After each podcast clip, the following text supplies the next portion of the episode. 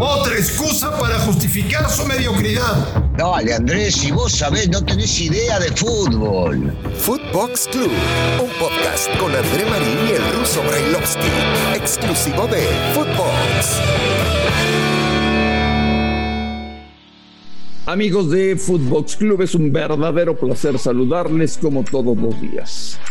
Nosotros no estamos de puente, no estamos de feriado, tenemos muchísimo trabajo y lo hacemos con mucho gusto, porque hay muchos temas para compartir y debatir con ustedes el día de hoy.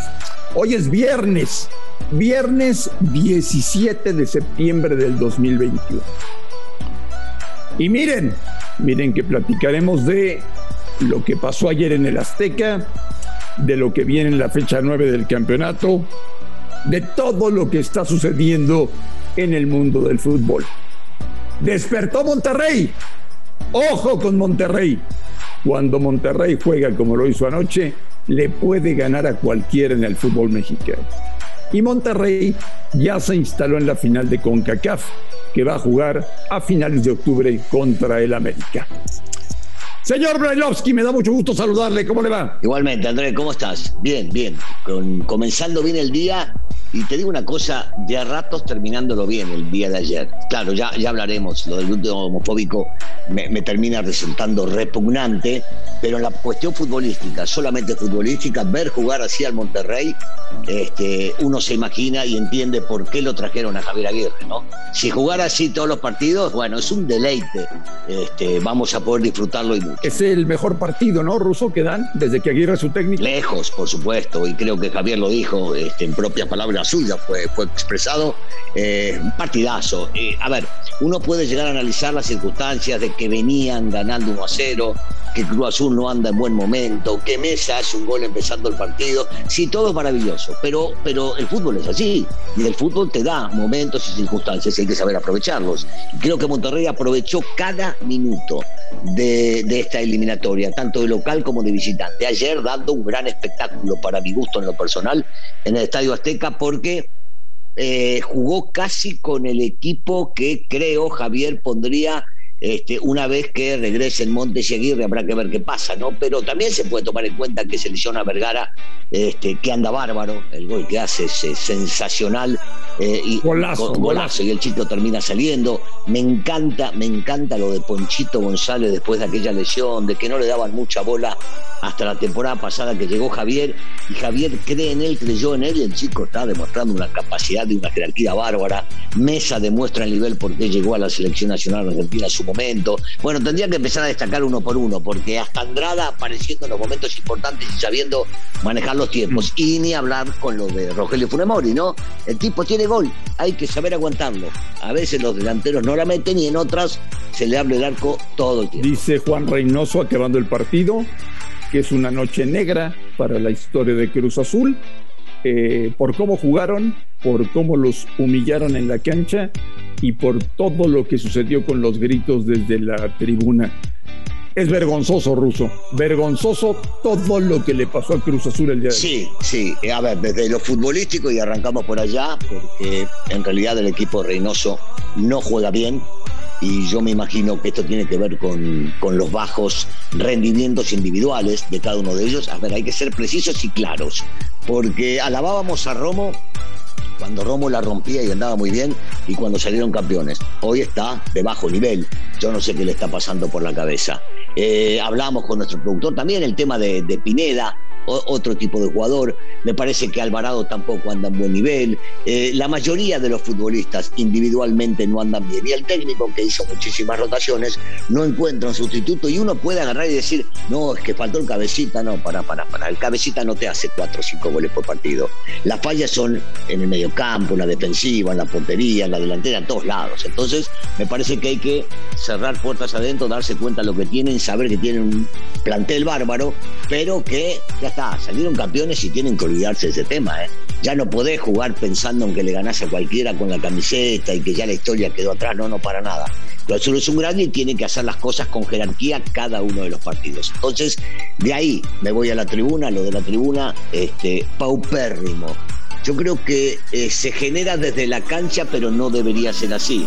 La gente no puede, no puede de ninguna manera ya en esta época, después de lo que venimos sufriendo en el mundo, seguir insistiendo con esta imbecilidad del grito porque querramos o no, lo cataloguemos como homofóbico o no, está prohibido, entonces no hay que hacerlo y te tenés que dar cuenta que perjudicas a tu equipo. Entonces, este, una mancha enorme, negra para, para el fútbol mexicano, para la gente de Cruz Azul, el partido y lo de arriba. ¿Y sabes qué me preocupa, Russo? Después de lo que pasó ayer y viendo que la gente no entiende, los partidos de octubre en el Azteca de la selección mexicana. Sí, sí, sí. Espero que no. A ver qué pasa, ¿eh? A ver qué pasa, a ver qué pasa. Estoy de acuerdo, estoy de acuerdo. Mirá, deberá estar muy atenta a la policía, a la guardia, a la gente de seguridad para sacarlos de la cancha. Sacarlos de la cancha porque hemos visto de vuelta, André, ¿eh?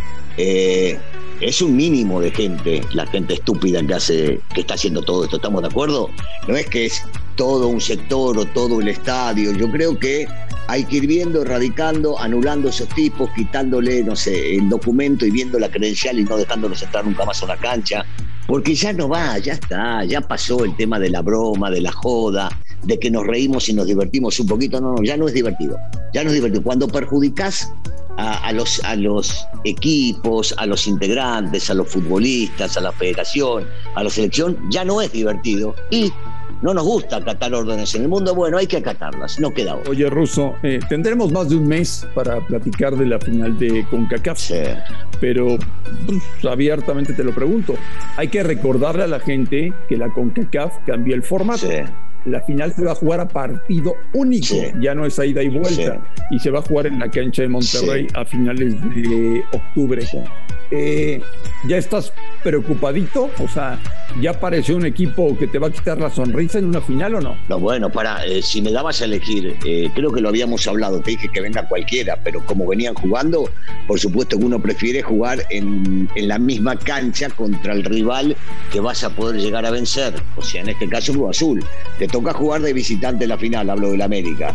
Y si Monterrey sigue jugando así como jugó el día de ayer en el Estadio Azteca, de la misma manera este próximo mes para jugar en el estadio, eh, en su cancha, bueno, a ver, no le podemos quitar el, el, cartel de favorito. ¿Estamos de acuerdo? A ver, este Monterrey, lo hemos dicho desde un principio del torneo, de un principio de año, desde que Javier hizo cambios.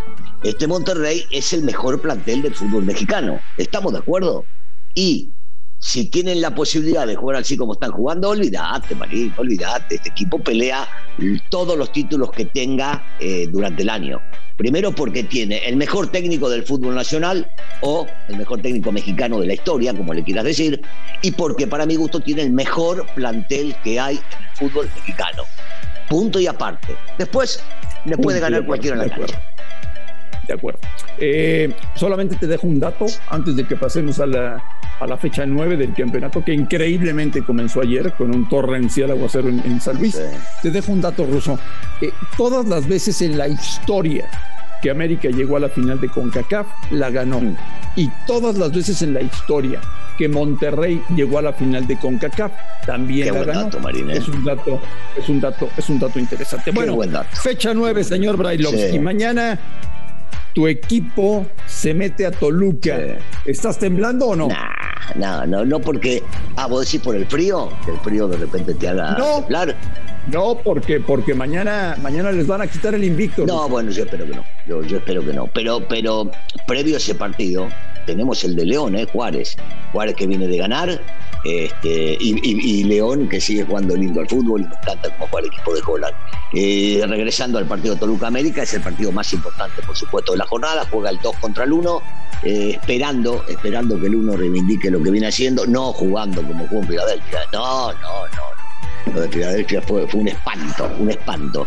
Y gracias a Memo el equipo siguió en línea y después terminó ganando, pero se sufrió y se sufrió mucho.